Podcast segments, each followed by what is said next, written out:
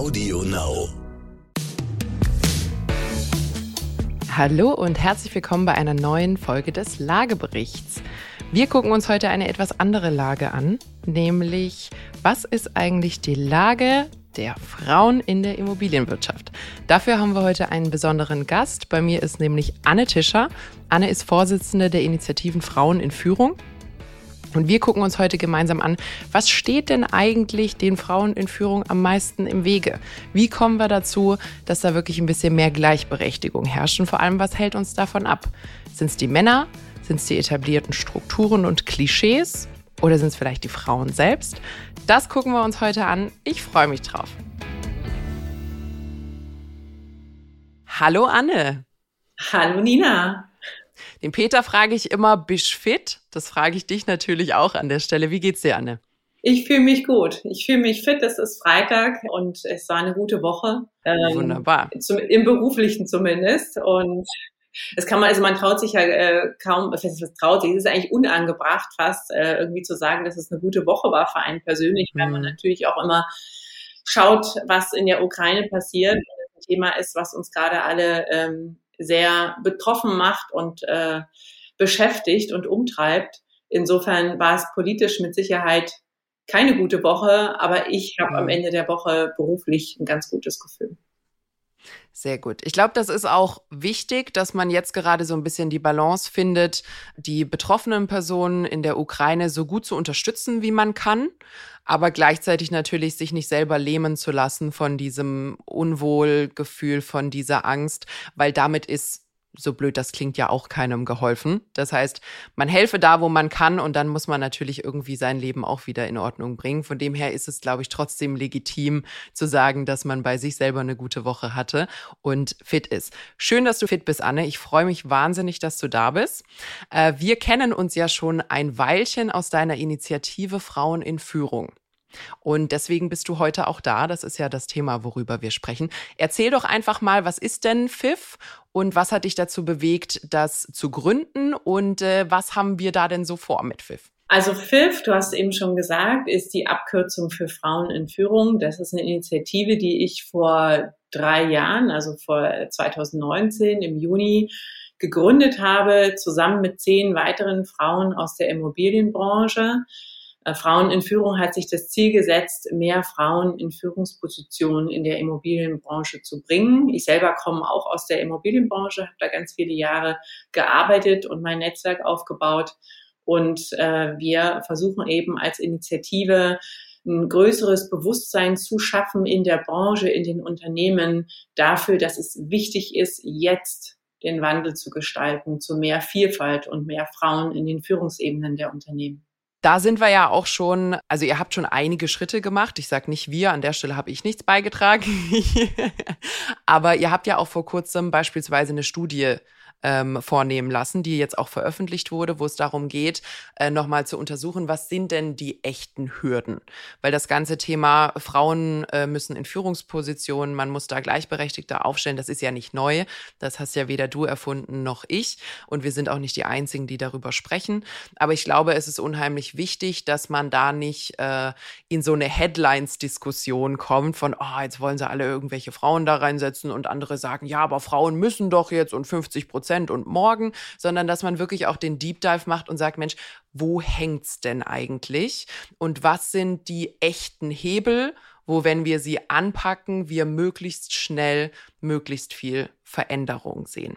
Wenn du jetzt auf die äh, Studie guckst, die ihr veröffentlicht habt, was waren denn so die Findings, vielleicht ein, zwei, drei Stück, äh, die dich vielleicht überrascht haben oder die für dich auf jeden Fall so am, am wichtigsten waren, die für dich am meisten hervorgestochen haben bei dem Thema? Hm, also ich glaube, es waren zwei. Äh, wir hatten eine ganze Reihe von Ergebnissen, die haben auf eine Grundaussage oder ein Grundergebnis eingezahlt.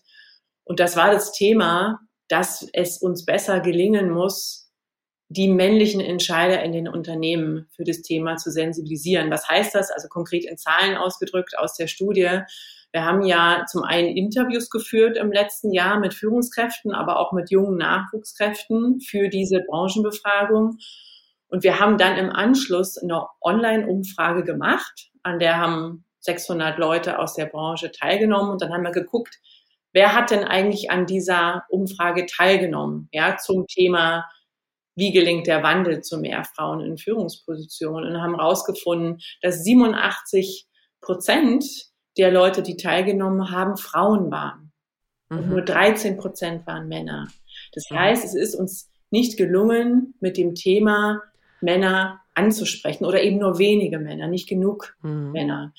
Und äh, wenn wir dann noch mal näher hinschauen auf die Gruppe der männlichen Teilnehmer an der Umfrage, stellen wir fest, dass wir von denen wiederum die Älteren, ja, also eben die männlichen Entscheider, die auch am meisten gestalten können in den Unternehmen, kaum erreicht haben. Also wir haben, glaube ich, ganze zehn oder elf Männer gehabt, mhm. die 55 plus waren, die äh, mitgemacht haben bei der Umfrage. Und das zeigt eigentlich sehr gut, wo, wo es klemmt bei dem Thema. Mhm. Ja, wir müssen mhm. es schaffen, dass es ein gemeinsames Thema wird, dass es ein Thema wird, was eben auch von den Führungskräften, weiblichen, aber eben auch männlichen mit vorangetrieben wird in den Unternehmen. Das zweite Finding, was ich total spannend fand, war, dass mir nochmal so klar geworden ist durch die Ergebnisse, dass Frauen wirklich, also A, Frauen wollen genauso sehr führen wie Männer. Ja, mhm. also die Motivation, gestalten, zu gestalten in Unternehmen, Dinge zu verändern, Dinge zu bewegen, nach vorne zu bringen. Die ist bei Frauen genauso hoch wie bei Männern. Das ist insofern auch nicht ganz unwichtig, weil wir ja alle auch dieses Argument kennen, naja, die Frauen wollen ja nicht führen. Ja, die bleiben mm, lieber in der mm. zweiten Reihe, die sind irgendwie so zurückhaltender und so. Nee, die wollen genauso führen wie die Männer, aber sie wollen eben anders führen. Äh, wir haben gefragt, also wir haben junge Leute gefragt im Rahmen der Umfrage, was motiviert euch denn am meisten an der Führungsaufgabe? Und wir haben äh, als Antwort bekommen, bei den Frauen am meisten motiviert, junge Frauen zu führen, weil sie gerne Dinge verändern wollen, weil sie bewegen wollen und weil sie andere voranbringen wollen, weil sie Menschen fördern wollen. Und bei den Männern haben wir als Antwort gefunden, es motiviert sie am meisten, sich persönlich besser zu stellen durch eine Führungsrolle und zum anderen einen Mehrwert zu schaffen. Was ja relativ abstrakt erstmal ist, die Frage, was ist genau Mehrwert. Aber um die Frage zu beantworten. Also mein Finding war, äh, ich habe es nochmal bestätigt gefunden, was vorher nur so als Bauchgefühl oder so meine Beobachtungen waren in der Branche. Frauen haben genauso diesen Drang, was zu bewegen und führen zu wollen, aber sie wollen es eben anders machen und aus anderen Gründen machen. Und wir brauchen genau diesen, diese weibliche Führungsmotivation aber mehr in den Unternehmen. Mhm. Wir brauchen diese Führungskräfte, die andere Menschen fördern wollen, ja, die ihnen die sie mitnehmen, die, die zuhören können, die auch eine gewisse Empathie mitbringen. Und, äh, und da sind Frauen eben sehr stark darin. Deswegen finde ich es einfach nochmal wichtig zu sagen, wir brauchen eben, wir brauchen eben beides. Ne? Wir brauchen in der Motivation Leute, die andere motivieren können, die andere voranbringen wollen, die Dinge gestalten wollen. Und wir brauchen aber genauso die männliche Motivation, ja, zu sagen, hey, ich habe da auch was davon, ja. Ich meine, das ist ja auch ist ja auch erstmal in Ordnung. Ja, wir alle wollen ja auch, äh, ne, haben ja auch persönliche Wünsche und Motivationen, mhm. aber wir brauchen eben vor allem auch im Umgang mit jungen Talenten, die eben ganz stark auch abgeholt werden wollen, die sich entwickeln wollen, die individuell gesehen und behandelt werden wollen, brauchen wir eben auch diese weibliche Führungsmotivation. Also ich finde beide Aspekte sehr, sehr wichtig und wir kommen auf jeden Fall auf beide zurück. Äh, aber um mal auf den letzten einzugehen, da finde ich halt einfach unheimlich wichtig, dass man, klar, es sind vereinfachte Sichtweisen, dass man sagt, äh, typisch weiblich, typisch männlich. Also das muss man natürlich immer so with a grain of salt sehen. Aber dass das einfach Teil von Diversität ist. Dass man einfach sagt, hört mal zu, es ist ja jetzt ausreichend bewiesen und gelernt, dass äh, absolute Homogenität einer Gruppe, vor allem wenn es eine Gruppe ist, die Entscheidungen trifft, selten zu guten Ergebnissen führt. Ich habe damals im Bachelor, und das ist jetzt inzwischen äh, über zehn Jahre her, haben wir das Phänomen Groupthink gelernt. Was einfach der Begriff ist dafür, äh, dass Mist bei rauskommt, wenn man eine sehr, sehr homogene Gruppe hat, die sich dann einfach nicht widerspricht sondern man hat eine dumme Idee und der Kollege denkt sich, oh, gute Idee. Und dann steigert man sich total in diese doofe Idee rein, weil keiner einen ausreichend unterschiedlichen Blickwinkel hat und zu sagen, Moment mal, Leute, wartet mal. Ich, ich glaube, wir verrennen uns da gerade in was. Das heißt, einfach dieses Durchmischen, ein bisschen überspitzt gesagt, dass es nicht nur alte weiße Männer sind, die da sitzen und damit auch die Betonung auf weiß, und nicht nur Mann und nicht nur alt. Also alle drei Faktoren müssen an der Stelle berücksichtigt werden, wenn man äh, Diversität haben will. Dass man jüngere Leute braucht, dass man äh, auch Frauen damit braucht, dass man Leute mit unterschiedlichen Herkünften braucht, um da wirklich auch ein Spektrum abzubilden, was erstens die Belegschaft abbildet, denn ich finde, das ist man seiner Belegschaft schuldig. Und zweitens auch die Realität da draußen abbildet. Weil ich finde, man sieht es jetzt, wir sind ja bei, bei IIB große Technikfans und äh, auch große künstliche Intelligenz und Co-Fans. Und man sieht jetzt beispielsweise bei diesen ganzen AI-Technologien, zum Beispiel Gesichtserkennung, fängt man an zu merken, dass die Gesichtserkennung schwächelt, weil sie von weißen Männern entwickelt wurde. Und plötzlich funktionieren die nicht mehr bei Leuten anderer Hautfarbe und am aller, aller schlechtesten funktionieren die, sie zum Beispiel bei schwarzen Frauen. Und das ist ein riesen, riesen Problem. Und das wäre einfach vermieden worden, wenn man ein gemischtes Team hätte, dann hätte man es mit allen durchprobiert, bräuchte keine zig Studien danach machen, weil es wäre total selbstverständlich gewesen, dass man natürlich für alle dort Anwesenden jeder für sich selbst die Hand hebt und sagt, Moment mal, ich glaube, wir haben einen blinden Fleck. Und das ist eben das Gegenteil von Groupthink, wo ich glaube, viele noch nicht so ganz verstanden haben, wie ernst die Sache ist und wie schnell man sich da verrennen kann und im Falle zum Beispiel einer neuen Technologie auch einen milliardenschweren Fehler begehen kann. Das ist ja nicht Larifari und wir brauchen für die Presse hier irgendwie ein paar Frauen, sondern da ist ein richtiges Thema für die Zukunft eines Unternehmens dahinter, das angegangen werden muss. Und ähm, ich glaube, das ist vielen, vielen Leuten, vor allem denen, die jetzt gerade in den Positionen sitzen, nicht klar, wie heiß die Sache potenziell sein könnte.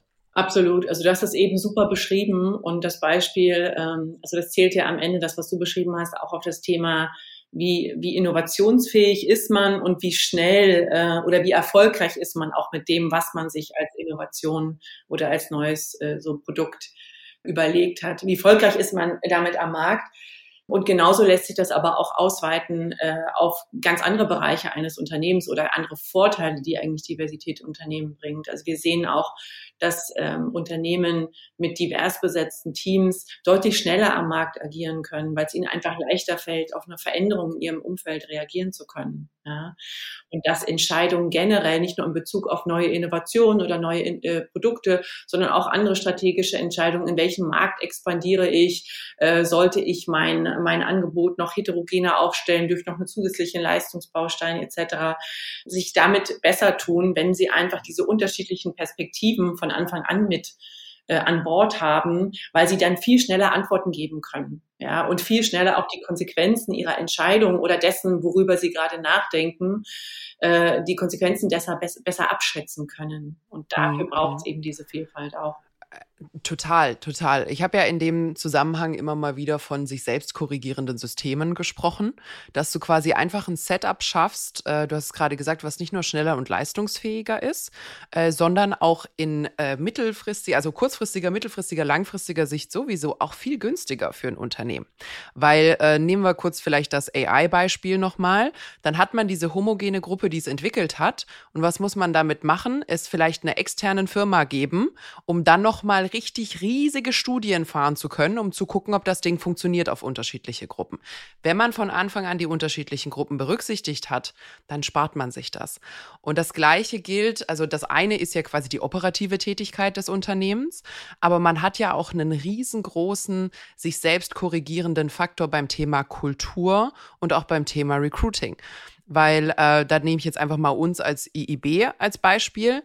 Ähm, ich bin eine Frau, ich bin 27 Jahre alt und ich bin Geschäftsführerin.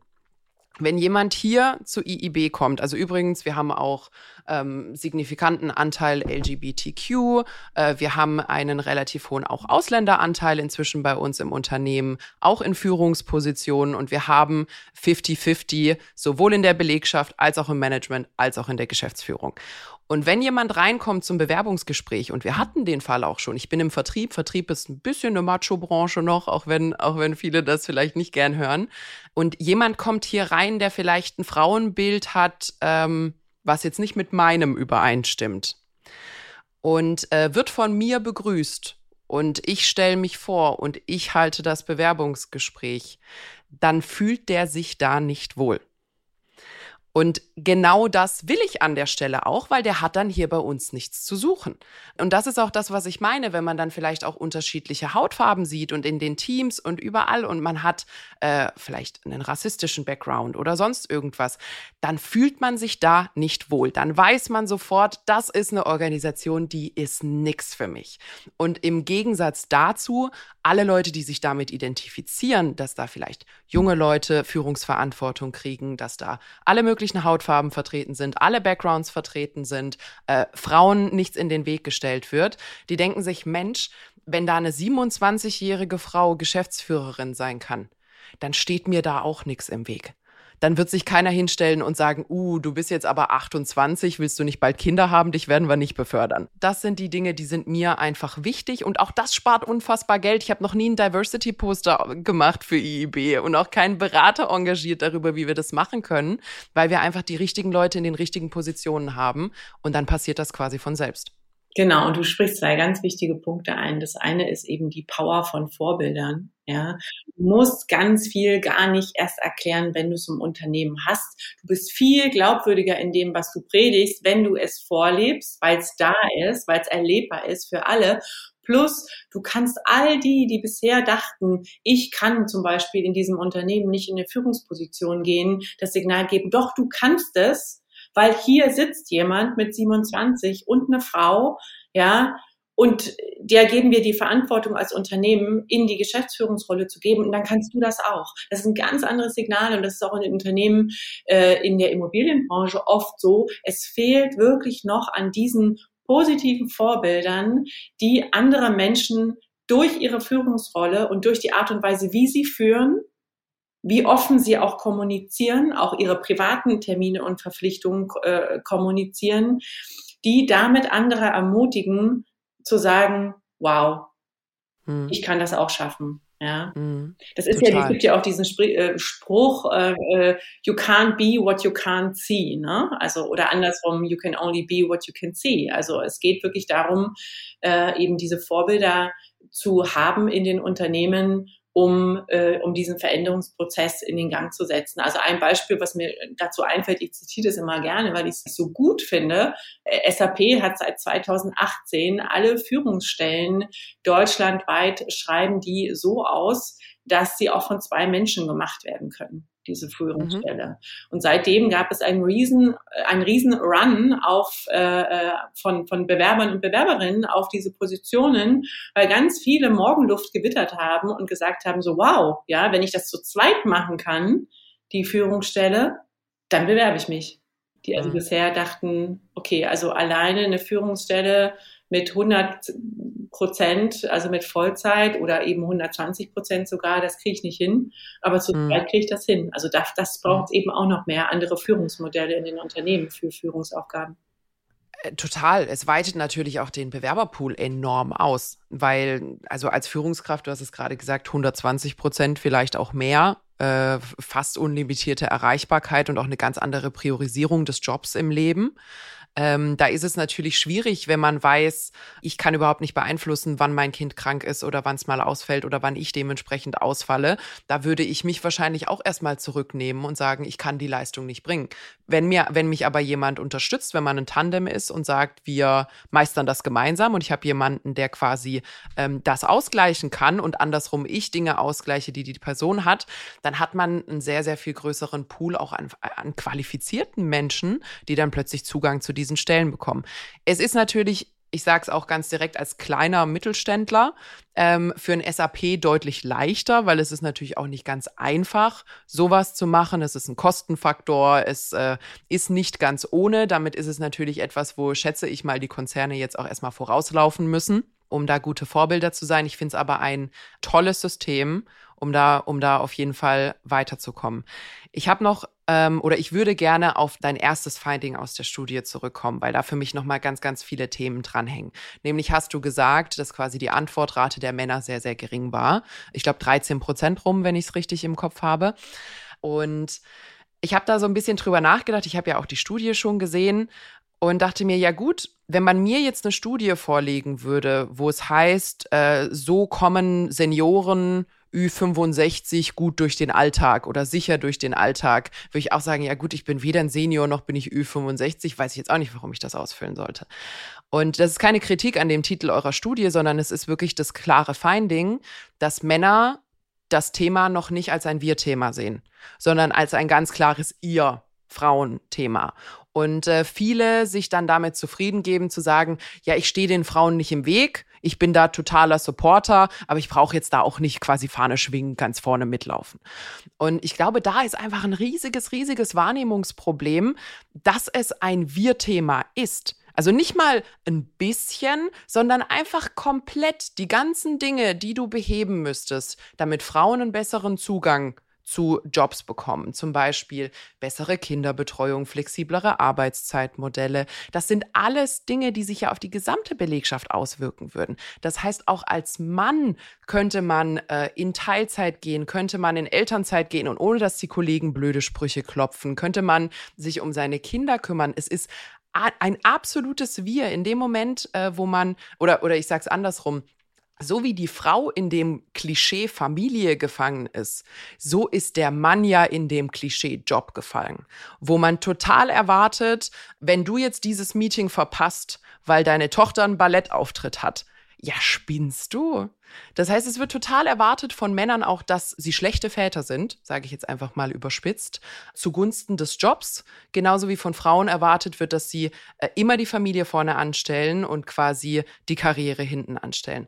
Und diese Dinge lassen sich mit den gleichen Maßnahmen beheben. Und deswegen müssen wir auch, also ich erlebe das so, dass wir so ein bisschen so zwei Lager haben bei den Männern. Mhm wir haben die, die wirklich einfach nicht kapieren, was das Thema mit ihnen zu tun hat. Und ich glaube, die ist wirklich schwer ist, die auch zu erreichen, weil die selber äh, dieses klassische Rollenmodell gelebt haben. Ja, also die hatten immer eine Frau, die zu Hause war und ihnen den Rücken freigehalten hat, während sie Karriere gemacht haben.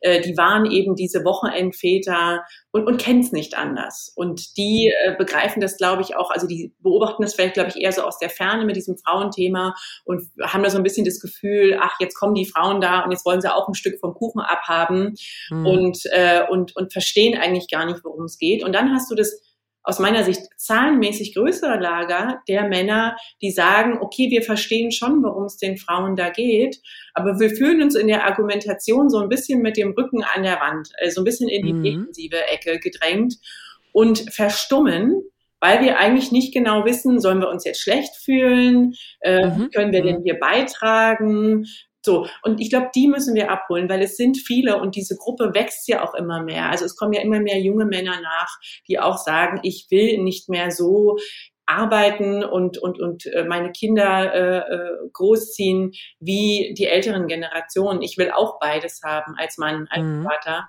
Und und dieses Lager wird äh, an, an, sag ich mal, modernen und tendenziell aufgeschlossenen Männern für dieses Thema wird immer größer. Und die müssen wir jetzt aber reinholen in diesen Veränderungsprozess und auch in die Kommunikation. Die müssen wir genauso sichtbar machen wie die Frauen, die sich hinstellen und sagen, das sind die Argumente für mehr Frauen und mehr Diversität in den Führungsebenen. Genauso brauchen wir die Männer, die das, die das Gleiche machen und die auch ihre Perspektive damit reingeben. Es bringt ja mhm. nichts, wenn in dem Diskurs, in der Diskussion immer nur die weiblichen Perspektiven präsentiert werden. Wir brauchen ja die männlichen Perspektiven und sei es auch nur, wie mir neulich jemand in einem Zoom-Call sagte, auch aus einem FIF-Mitgliedsunternehmen. Ehrlich gesagt fühle ich mich da gerade so ein bisschen, ähm, ich habe so ein bisschen schlechtes Gewissen und ich will das jetzt auch im Unternehmen haben, aber es ist echt auch schwer, äh, das ist auch ein, äh, ein PropTech-Unternehmen, äh, da äh, gute Frauen zu bekommen fürs Unternehmen, ja, die, die interessieren sich nicht. So, also sei es auch nur so ein Statement, dass jemand sagt, ich möchte das auch als Mann, als Vater, als Geschäftsführer, aber ich tue mich aus den und den Gründen gerade noch schwer damit. Und habt ihr vielleicht einen Tipp für mich? Oder kennt ihr jemanden, der, der weiß, wie es geht oder so? Oder ja, wo man sich, wo ich austauschen kann erstmal. Weil das ist dann, das ist ja dann ehrlich. Ja, und das total. Äh, das, und damit kann man arbeiten. Und dann, ganz genau. Und damit kann man arbeiten. Und deswegen müssen wir das genauso sichtbar machen, ja, eben diese männlichen Perspektiven und da, wo die gerade stehen mit dem Thema, weil es eben Mauern abbaut, ja, und weil es integriert mhm. und weil es sagt, hey, das ist ein gemeinsames Ding und ihr gehört genauso dazu. Und egal, wo ihr gerade steht, ihr müsst es jetzt nicht alles schon aufgesetzt haben und vorweisen können bei euch im Unternehmen. Es reicht, wenn ihr sagt, wir wollen das oder ja, auch. Ja, ja, also total. Ich habe äh, letztens hat ein Freund zu mir gesagt, er meinte, don't let perfect stand in the way of good. Und ich glaube, das ist an der Stelle Super. einfach auch unheim unheimlich wichtig, dass man sagt, ein Schritt nach vorne ist ein Schritt nach vorne. Du, du musst nicht über Nacht jetzt plötzlich 30 Frauen angestellt haben in deinem, äh, keine Ahnung, handwerklichen Technikunternehmen, wo man weiß, dass es super schwierig ist, Frauen zu bekommen. Aber wenn du offen bist und zum Beispiel dann die Bewerberin, die in der nächsten Bewerbungssaison reinläuft, mit den gleichen Augen siehst wie den männlichen Bewerber, der daneben ist, dann ist man einfach schon mal einen Riesenschritt weiter. Und ähm, also ich persönlich, ich bin sehr empfindlich bei so antagonistischen Formulierungen. Also ich mag es überhaupt nicht, wenn dieses Thema beleuchtet wird mit so einem Frauen gegen Männer oder damit Frauen was bekommen, muss es den Männern weggenommen werden. Wenn da so ein künstlicher Knappheitsgedanke irgendwie reingebracht wird oder es muss immer eine Win-Lose-Situation sein, sonst funktioniert es nicht. Nee, es ist eine ganz klare Win-Win-Situation. Wir befinden uns vor allem in Deutschland in einem enormen Fachkräftemangel. Wir werden in den nächsten Jahren und Jahrzehnten so einen Kampf um talentierte Nachwuchskräfte haben, dass wir es uns überhaupt nicht leisten können, inzwischen mehr als die Hälfte der Hochschulabsolventen die Frauen sind, aus der Nummer rauszunehmen. Und, und, und das ist einfach, es ist einfach eine Entwicklung, die kommt und ein Unternehmen ist entweder gut drauf vorbereitet oder nicht gut drauf vorbereitet. Also man kann sich überhaupt nicht aus der Entwicklung rausnehmen, weil du wirst dein Unternehmen mit lauter Ü70-Jährigen bestimmt nicht lange führen. Dementsprechend äh, glaube ich, dass da kommt jetzt auch ordentlich Push, einfach aus quasi dem Markt raus, aus dem Bewerbermarkt raus, dass man sich dem Thema auch gar nicht mehr, gar nicht mehr so wirklich entziehen kann. Ich glaube aber, da, da ist es wirklich wichtig und deswegen bin ich auch ein großer Freund von Pfiff und deswegen mag ich, wie ihr die Sache angeht, dass das wirklich ein ganz klares, erstens, wir brauchen euch Männer, muss man auch einfach ganz ehrlich sagen, äh, weil ihr sitzt gerade in den Positionen, in denen ihr Veränderungen bewirken könnt. Wenn wir euch überzeugen davon, dass es eine gute Sache ist und ihr versteht, dass es nicht nur, ich sag manchmal böse Almosen oder Charity Work für Frauen ist oder gute Pressearbeit, sondern wirklich auch etwas, was unmittelbar euch und auch euren männlichen Kollegen hilft und auch eurem Unternehmen. Es ist auch einfach die richtige unternehmerische Entscheidung. Dann kommen die da auch mit. Und äh, ich habe ja jetzt schon ein paar Dinge aufgeführt, wie zum Beispiel Kostenersparnis und schneller am Markt und leistungsfähigere Teams und besseres Recruiting. Das sind alles Dinge, selbst wenn ich rein egoistisch nur ein guter Unternehmer sein will und ich nur Zahlen sehe, dann mache ich das trotzdem. Da brauche ich gar kein großer Feminist sein, da brauche ich kein rosa Hütchen oder sonst irgendwas aufziehen und auf Demos dabei sein. Wenn ich nur ein guter Unternehmer sein will, auch der alten Schule, muss man die Logik hinter dieser Sache sehen und kann sich dem nicht verwehren. Da hast du völlig recht. Ich glaube, dass das auch immer mehr Leute, auch Männer in den Unternehmen äh, verstehen, dass sie das auch haben wollen. Ich glaube, das Pendant dazu, was es eben dann doch noch so schleppend macht mit dem ganzen Thema mehr Frauen in Führungspositionen zu bekommen, ist tatsächlich das, was die Albright Stiftung, und ich sage das auch immer wieder gern, weil es einfach so treffend ist, mit Thomas Kreislauf bezeichnet. Ja, also wir sehen, das ist auch ein Ergebnis aus der Studie, die wir gemacht haben, dass diese männlich dominierten Netzwerke eine ganz große Rolle bei der Jobvergabe äh, spielen in, mm. in der Branche. Also nicht nur in der Immobilienbranche, auch in allen anderen Branchen und Bereichen ist das so.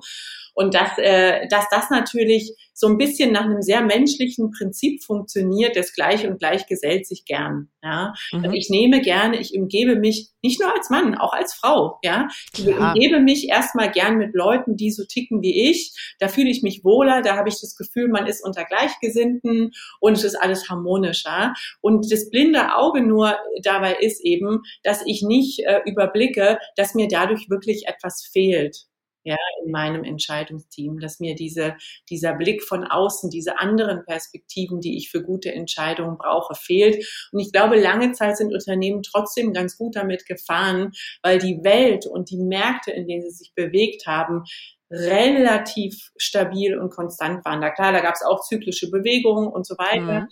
Aber was wir jetzt sehen, ist, dass unsere Welt eben immer schneller wird, dass sie immer komplexer wird. Es ist eine globalisierte Welt, es ist eine volatile Welt.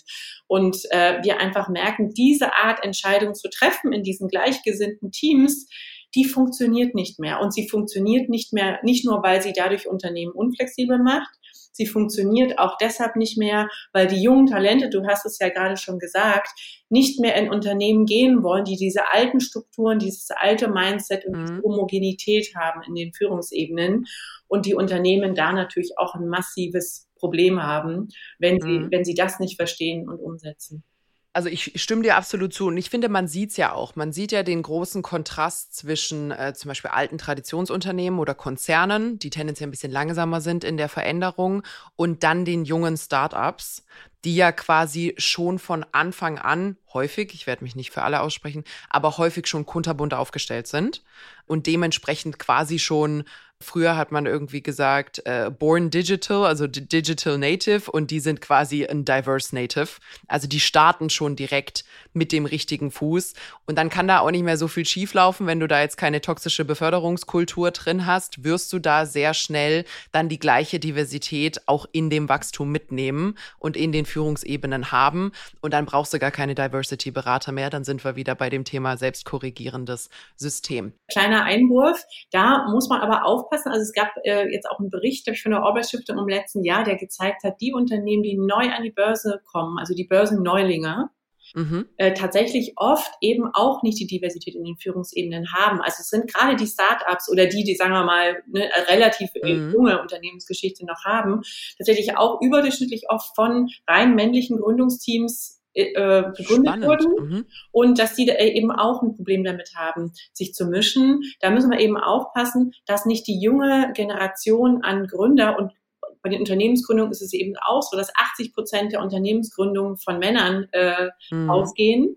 Ja, mhm. und, äh, und auch das Gründungskapital zu 98 Prozent in männlich geführte Unternehmen geht und nur zu zwei Prozent in weiblich geführte Unternehmen, dass wir mhm. auch bei diesen jungen Unternehmen, die irgendwie innovativ sind, ja, oder auch aus dem Tech-Bereich kommen, dass wir da, dass sich da nicht alte Rollenbilder aus der Kindheit vielleicht auch mhm. wieder reproduzieren, sondern dass da auch dann zumindest nach den ersten Aufbaujahren man ganz bewusst sagt, okay, stopp, ja, um nicht die gleichen Fehler zu machen wie mhm. die Vorgängergeneration an Gründern, hole ich mir jetzt hier ein vielfältig besetztes Führungsteam ins Unternehmen. Das muss man, ist eine bewusste Entscheidung, die man treffen muss, ja. Mhm.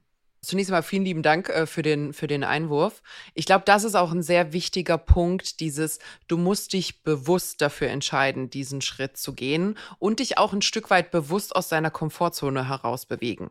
Weil du sagst es ja, es ist am bequemsten mit Leuten, die dir gleichgesinnt sind, aber es geht nicht um bequem sondern man muss auch äh, zum Beispiel als Frau sagen, ja, es ist für mich ein bisschen unbequemer, einen Mann zu führen, der ganz anders tickt als ich, weil, weil ich mit dem ganz anders umgehen muss, als mit vielleicht einer Frau, die mir sehr ähnlich ist. Und andersrum natürlich auch. Auch als Mann muss ich verstehen, was motiviert eine Frau, wie gehe ich mit der um, wie sorge ich dafür, dass die leistungsfähig bleibt.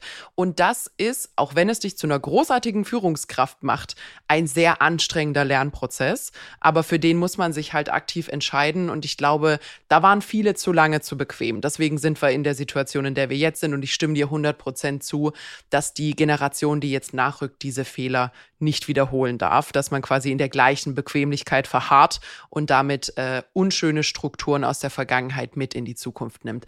Ich habe noch zwei Themen, Anne, die ich gerne ansprechen würde. Und das erste davon ist das Thema Stutenbissigkeit. Oder das, äh, ihr habt es, glaube ich, letztens das Bienenköniginnen-Syndrom genannt. Und zwar hört man ja in der Debatte ganz gerne ähm, von Menschen, äh, dass Frauen sich ja selbst im Weg stehen oder sich gegenseitig im Weg stehen. Der größte Feind einer erfolgreichen Frau ist eine andere erfolgreiche Frau. Das, das sagt man ganz gerne.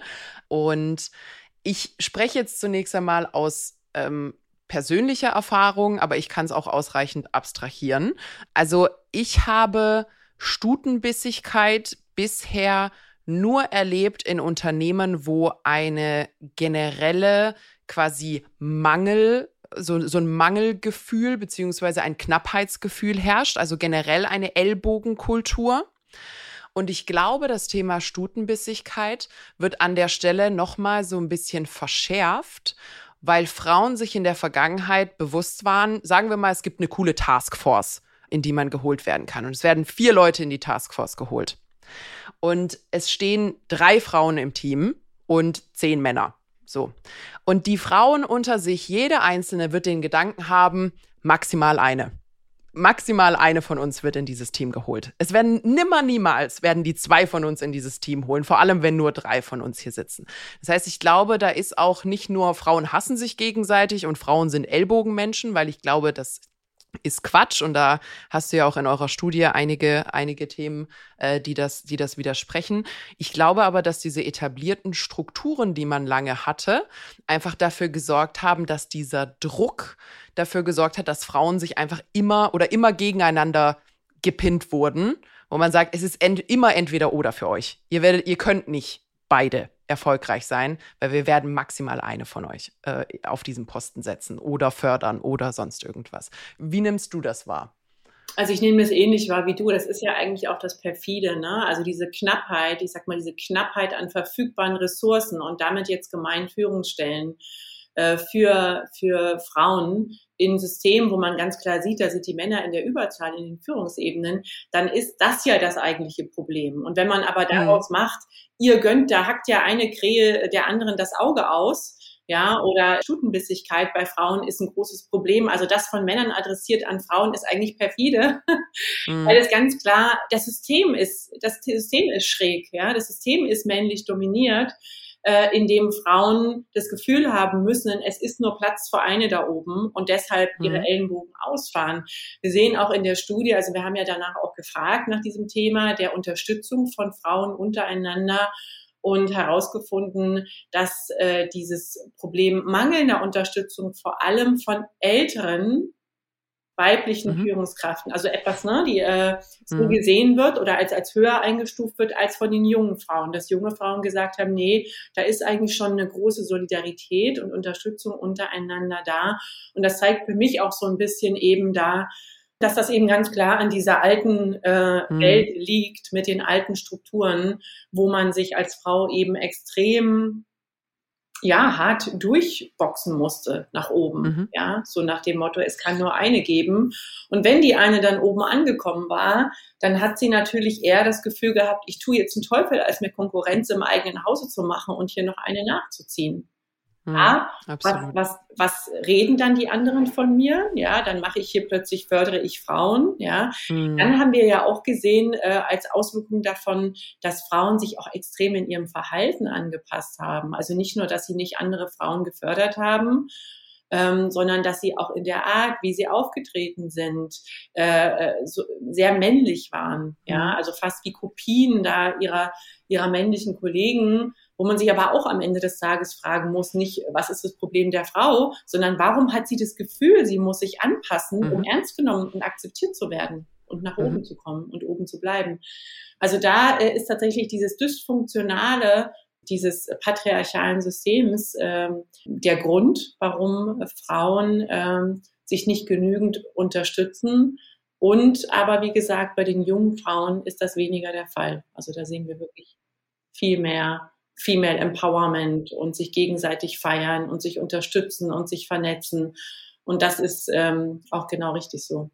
Nehme ich auch so wahr, dass jetzt auch Frauen oder auch gemischte Netzwerke, aber, aber äh, Frauen vor allem jetzt endlich die ähm, schöne Erfahrung haben, das, was Männer schon lange gemacht haben, nämlich von Netzwerk zu profitieren, dass man sich quasi gegenseitig upliftet, ähm, dass man auch das machen kann, ohne die ganze Zeit links und rechts gucken zu müssen, wird die mir gefährlich. Das nehme ich überhaupt nicht mehr wahr. Und das finde ich eine sehr, sehr schöne Entwicklung.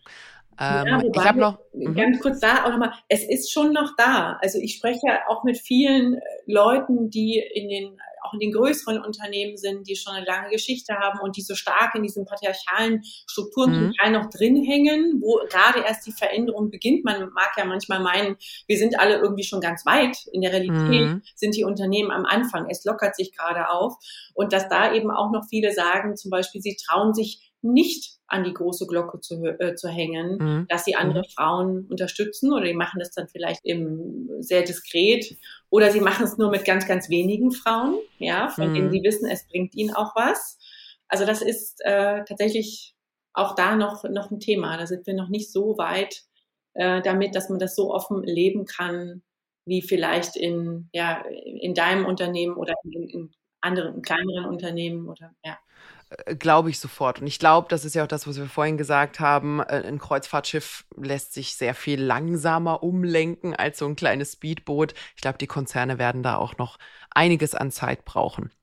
Ich habe einen äh, letzten Punkt. Äh, und ich glaube, das ist dann auch so eine ganz schöne Vorlage für unseren Wrap-up zum Schluss. Äh, du hast es vorhin angesprochen. Es gibt traditionelle Rollenbilder, die ja auch, äh, ich sag mal, meine Generation noch teilweise von den Eltern gesehen hat, nämlich Papa geht arbeiten, Mama ist zu Hause, kümmert sich um Haushalt, Kinder, macht die Hausaufgaben mit mir und so weiter und so fort. Wenn ich jetzt allerdings in meine Generation gucke, sehe ich dieses Bild nahezu überhaupt nicht mehr. Also gegebenenfalls für die Zeit der Elternzeit, aber dann auch wieder schnellstmöglich zurück in den Beruf.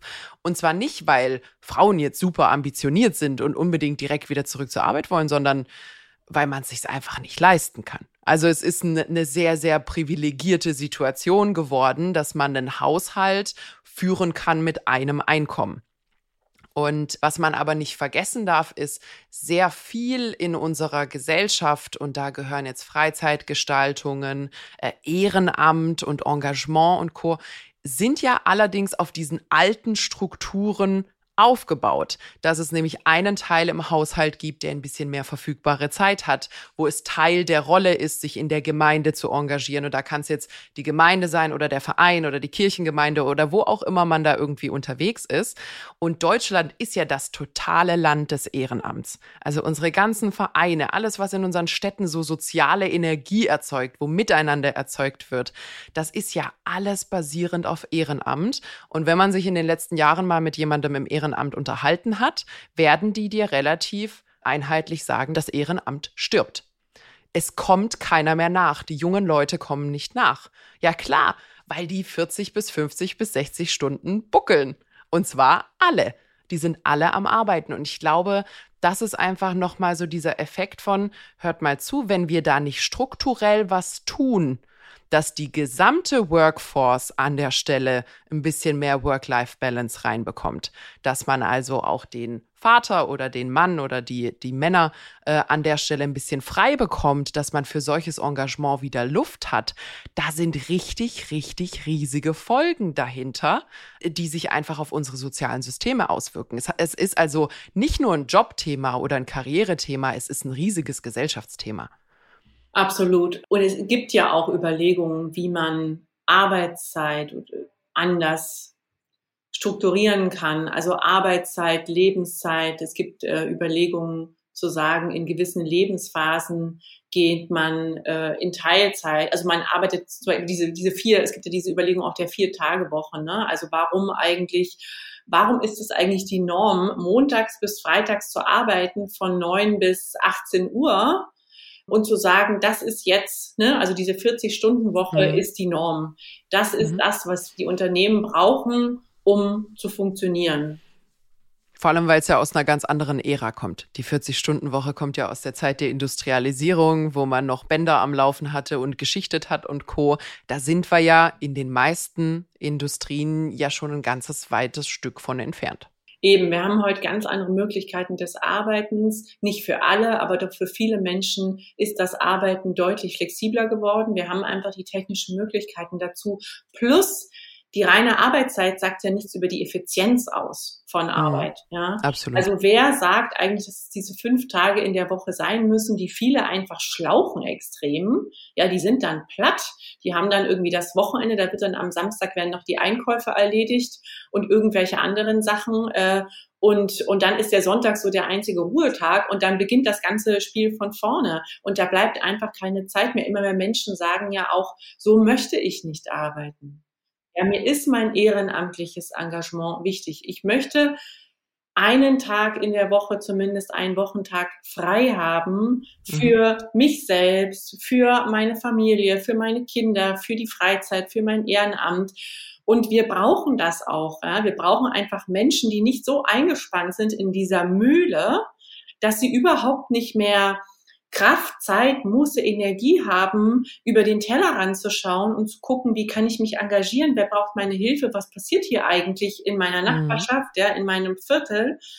Und deswegen muss man grundsätzlich eben dieses, dieses alte Modell 9 to 5, Monday to Friday auch, auch in Frage stellen und neue Modelle finden. Und wie gesagt, von den technischen Möglichkeiten her geht es. Wir brauchen da einfach mehr Mut, auch in den Unternehmen, solche Modelle auszuprobieren und mhm. nicht gleich vom Tisch zu schieben, nur weil es bisher nicht ging, sondern zu sagen, wir probieren das jetzt mal aus. Und wenn wir das machen, dann wissen wir, wir werden auch mal Fehler machen oder es wird auch mal etwas schief laufen, aber wir werden daraus lernen und für die Zukunft sind es dann deutlich gesündere Strukturen für unsere Beschäftigten und für mhm. uns als Unternehmen selbst, um uns fit zu machen für die, für die Zukunft ich hätte es nicht schöner zusammenfassen können. Ich glaube, das ist auch wirklich so der, der Main Takeaway für heute, dass es einfach wichtig ist zu sagen, äh, das ist kein Frauenproblem, sondern das ist ein ganz klares A, wirtschaftliches Problem. Wenn wir es nicht fixen, leiden unsere Unternehmen.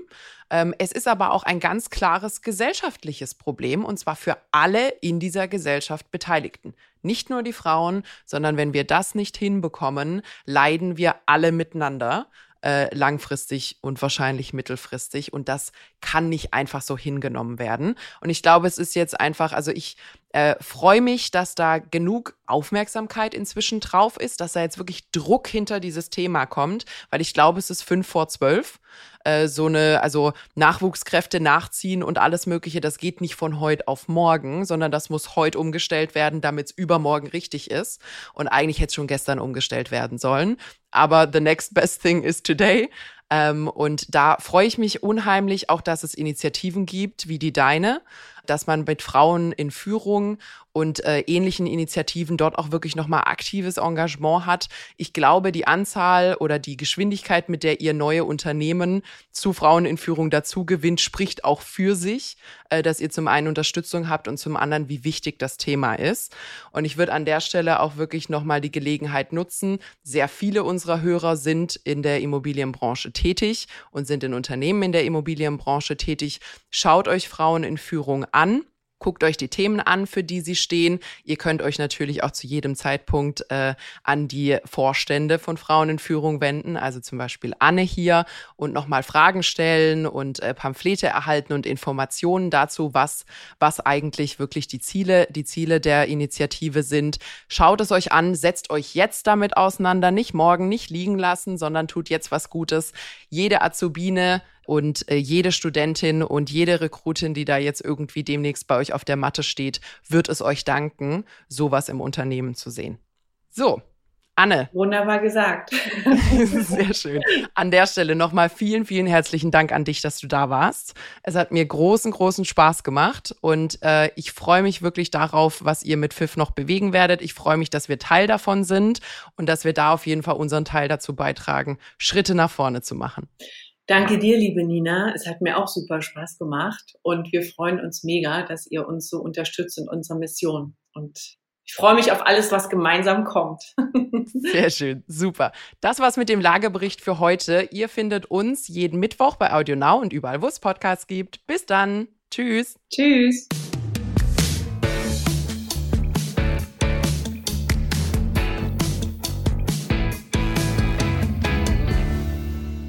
Dieser Podcast ist jetzt vorbei, aber wir hätten noch einen anderen Podcast-Tipp. Worum es genau geht, erzählt euch der Host am besten selbst. Hallo, ich bin Michelle. In unserem Podcast heute wichtig geht es nicht nur um die ganz großen Fragen, sondern auch um die Geschichten dahinter. Es geht um Hintergrundwissen und wirkliche Erkenntnisse. Dazu spreche ich mit handverlesenen Journalistinnen, mit Spitzenpolitikerinnen und auch mal mit meinem Opa. Wir wollen, dass ihr fundiert und informiert in den Tag startet. Hört doch mal rein, heute wichtig, auf Audio Now und überall, wo es Podcasts gibt. Audio Now.